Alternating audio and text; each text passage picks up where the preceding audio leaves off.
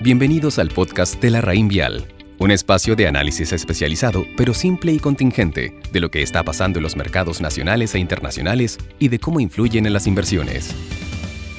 Hola, muy buen día. Hoy 2 de junio les habla Marco Sosa, subgerente de renta fija de la Reinvial Estrategia, para comentar acerca del escenario actual y nuestra visión hacia adelante. El mundo sigue afectado por la pandemia y Chile no es la excepción. El dato de crecimiento que conocimos ayer viene a confirmar justamente este escenario, con una caída de 14,1% anual. Este registro representa la mayor caída desde que se inició su publicación en 1986. El dato estuvo fuertemente afectado por las actividades de servicio y comercio y en menor medida construcción y manufactura. Consecuente con la menor actividad, el mercado laboral ha continuado deteriorándose. La semana pasada conocimos la encuesta de empleo del INE, la cual reflejó una tasa de desocupación de 9% en el último trimestre, aumentando 1,9 puntos porcentuales respecto al mismo periodo del año anterior. Destacamos que el total de ocupados descendió por primera vez desde marzo del 2010. Ante este escenario, es válido preguntarnos qué podemos esperar para la actividad hacia adelante y cómo afecta nuestras inversiones. Primero, debemos reconocer que cualquier estimación actualmente contiene un alto grado de incertidumbre. No sabemos cuánto perdurará esta crisis sanitaria, ni tampoco en qué magnitud terminará afectando el escenario económico. Segundo, las proyecciones por ahora no son muy alentadoras. Las últimas encuestas de consumidores y empresarios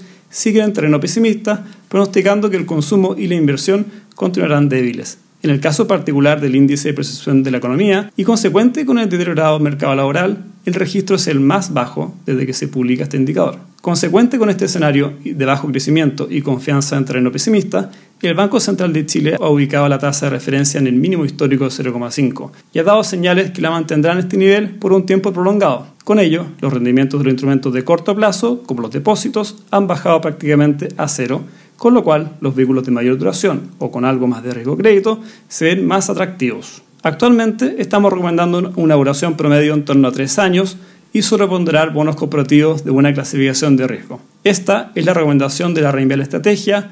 Los invitamos a estar atentos a la publicación del IPC de mayo este viernes y la encuesta de expectativas económicas próximo martes. Cualquier información adicional, feliz ayudarlos. Que tengan todos un muy buen día. Los esperamos en nuestro próximo capítulo del podcast La Raín Vial.